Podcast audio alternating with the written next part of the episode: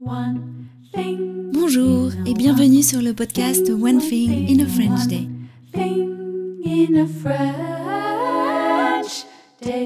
Aujourd'hui, mercredi 10 janvier 2024, cet épisode, le numéro 2315, s'intitule Le réveillon du 31. J'espère que vous allez bien et que vous êtes de bonne humeur. Je m'appelle Laetitia, je suis française, j'habite près de Paris et je vous raconte au travers de ce podcast un petit bout de ma journée. Vous pouvez découvrir sur le site internet du podcast onethinginafrenchday.com un sondage pour partager avec moi vos résolutions ou non concernant le français en 2024, mais aussi les différents transcripts qui existent, les deux versions du transcript. C'est donc le texte qui est envoyé par email à chaque fois qu'un épisode est mis en ligne. Donc ça aussi sur le site du podcast onethinginafrenchday.com. Le réveillon du 31. Pour le 31, nous avions invité nos amis Isabelle et Thierry de la marche nordique. Isabelle m'avait proposé d'apporter le dessert et le fromage parce qu'ils seraient en Savoie les jours précédant le réveillon. Est-ce qu'il y a quelque chose qui plairait à tes filles m'a demandé Isabelle par SMS. La même tarte au citron que celle que nous avons mangée chez toi la dernière fois. C'était une demande de Lisa qui avait tellement aimé cette tarte.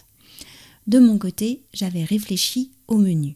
J'avais très envie de manger des noix de Saint-Jacques en entrée et pour le plat, j'avais choisi une soupe au chorizo et à l'épeautre dont la recette m'avait sauté aux yeux en relisant un livre de cuisine trop longtemps laissé de côté.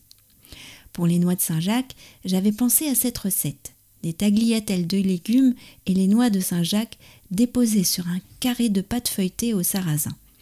Mais ça faisait deux fois des pâtes avec celle de la tarte au citron. Heureusement, j'ai trouvé qu'un des moyens de cuire les Saint-Jacques était de les préparer au four en papillote. Donc, le feuilleté sans la pâte feuilletée. Le résultat fut très réussi. Quand Isabelle et Thierry sont arrivés, nous étions prêts. La table basse était dressée pour l'apéritif, avec des olives marinées au thym et à l'orange, des rillettes de macro maison et du pain polaire fait maison, un délicieux vin blanc de Savoie. La table pour le dîner était dressée. Les papillotes attendaient sagement d'être mises au four et la soupe au chorizo, à l'épeautre et aux tomates patientait doucement. Isabelle m'a remis les fromages, la tarte et un beau bouquet de fleurs hivernales. Oh, je connais ces fleurs, a dit Lisa. Ce sont des gypsophiles. Exact, a dit Isabelle. Elles sont dans le manga Jardin secret. Isabelle avait apporté sept fromages différents. C'était la première fois que je voyais un plateau de fromage aussi garni. Et Thierry avait apporté pour accompagner un vin jaune du Jura et des noix de Savoie qu'il avait passé l'après-midi à décortiquer. Le vin jaune est un vin très particulier. Il est présenté dans une bouteille à la forme particulière, le clavelin. C'est un vin issu du cépage savagnin. Les raisins qui ont surmûri sont atteints de la pourriture noble. C'est vrai qu'il est jaune, un beau jaune ambré qui lui vient de son élevage sous voile. C'est un voile de levure qui se forme dans les fûts de chêne. Mon père nous parle toujours d'un poulet au vin jaune qu'il a mangé une fois dans le Jura et qui était tellement bon. Voici la liste des sept fromages de notre plateau. Du fromage à raclette, du gruyère 24 mois, du beaufort fruité, du comté 12 mois, de la tome au mar, du morbier et du roquefort tout était super beau. Mention spéciale pour la tome au mar, une vraie découverte pleine de parfums. On s'est régalé. Nous avons laissé passer un peu de temps avant de présenter la tarte au citron. Nous avons joué à commenter des proverbes et dictons japonais. Ils sont présentés sous forme de cartes.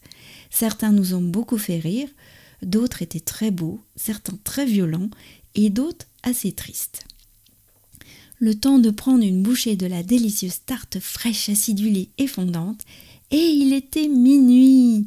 Bienvenue en 2024. One Thing in a French Day, c'est fini pour aujourd'hui. Je vous retrouve dès vendredi pour un nouvel épisode du podcast. À très bientôt. Au revoir.